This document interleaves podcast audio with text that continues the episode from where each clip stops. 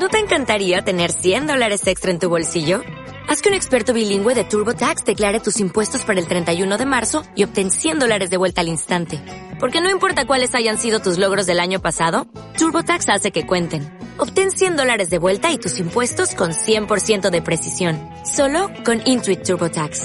Debes declarar para el 31 de marzo. Crédito solo aplicable al costo de la presentación federal con TurboTax Full Service. Oferta sujeta a cambios o cancelación en cualquier momento. Perdone, ¿de qué medio es? EDATV. ¿De? EDATV. Condena la violencia de los independentistas hacia la policía. Ustedes también llevan condenados a sus actos independentistas. ¿Por qué ese doble trato? ¿Se puede ser comunista con su ideología teniendo un ático en retiro y una casa en Cercedilla? ¿Ve que es apropiado que una persona condenada y que insultó gravemente a una mujer, eh, agente de policía llamándola zorra, se siente en un supuesto ministerio para la defensa de la mujer?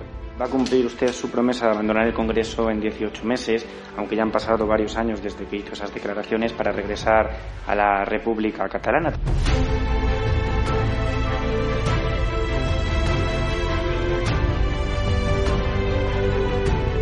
Que contestarte es una falta de respeto a tus compañeros y compañeras aquí sentados que son periodistas de verdad. No participamos de burbujas mediáticas de la, de la ultraderecha. Nosotros respondemos a medios serios y respetuosos. Eh, se lo digo para esta vez y se lo digo para el resto de las preguntas. Me deja anonadado. Realmente nunca nadie me había preguntado eso. Yo condeno que se den siempre informaciones falsas. Muchas gracias. Ha sido usted lo dice la Fiscalía, no lo digo eh, No, no. Si no et sap greu, nosaltres no donarem joc a, als mitjans ultradretans espanyols. ¿De qué medio es usted? De EDATV. Nosotros no vamos a contestar a la extrema derecha, gracias. Ah, no, ni cobrando un sueldo que pagamos todos los españoles y un medio No vamos acreditado. a contestar a la extrema derecha. La pregunta es ¿qué hace usted aquí? ¿Condena usted la violación a una simpatizante de Vox en Reus? Condeno el fascismo, el fascismo que se ejerce desde los medios de comunicación.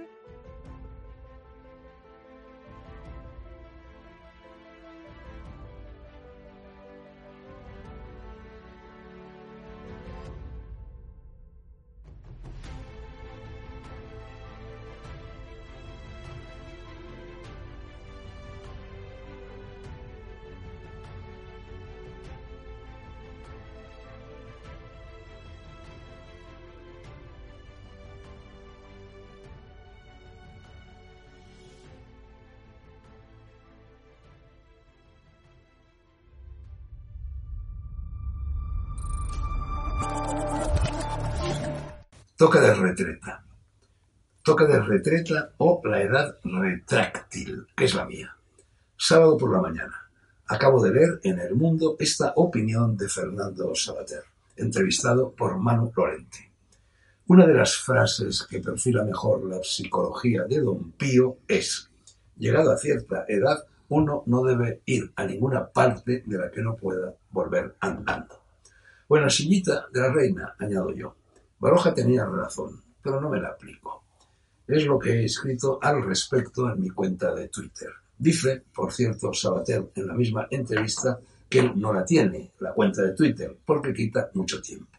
También lleva razón, lo sé por experiencia, pero no repara en que si la conviertes en un género literario como intento hacerlo yo, deja de ser una pérdida de tiempo y evita que te pases el día escribiendo tochos de 600 páginas. Las redes, tomadas así, sirven de desahogo a los impulsos y reclamos de la literatura. Además, querido filósofo, ese género es similar al del aforismo, tal como lo entiendo yo y como lo entendía uno de tus maestros, Sioran, al que citas con cariño. Estoy divagando. Vuelvo al toque de retreta y a la edad retráctil. No es solo que yo esté en ella, sino que la he superado con creces. Salvador Dalí, en uno de sus últimos años de vida, llegó a la conclusión de que se había convertido o se estaba convirtiendo en un caracol. Y el doctor Sarro, que era una eminencia de la psiquiatría, no consiguió librarlo de esa idea. El caracol, de hecho, es un animal retráctil que siempre lleva la casa a cuestas y se recluye en ella apenas algo o alguien roza sus cuerrecillos. Toque de retreta, ya dije. Yo estoy en esa fase. Voy de retirada. Si por mí fuese, no saldría de la pieza muy confortable en la que ahora escribo esta columna, muellemente arrellanado en un butacón y acompañado por mis gatos. Me paso la vida en ella y soy cada vez más reacio a abandonarla.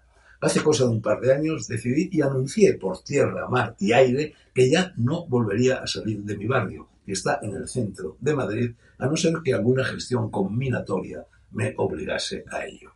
Quien quiera verme, dije a moros y cristianos, que venga a mi casa, y aun eso suponiendo que yo acceda a verle. A bares y a cafés no voy ni a palos. La edad retráctil es, en efecto, la de la sillita de la reina. Uno se va retirando poco a poco de lo que hasta entonces eran sus escenarios habituales. Del mundo a su país, de su país a su ciudad, de su ciudad a su barrio, de su barrio a su casa, de su casa a su habitación, de su habitación a la cama, de su cama al ataúd y del ataúd a la huesa. Morir es una implosión y nacer una explosión que nos lleva progresivamente desde el espermatozoide al óvulo, desde el óvulo a la vagina, desde la vagina al paritorio, desde el paritorio a la teta y desde, la, y desde la teta, que nunca se olvida, a todo lo demás. La vida es un itinerario de geometría simétrica encajonado entre esos dos momentos. No crean que todas estas reflexiones reflejan un estado de ánimo fúnebre. No, no. Al revés, las desgrano con una sonrisa de felicidad.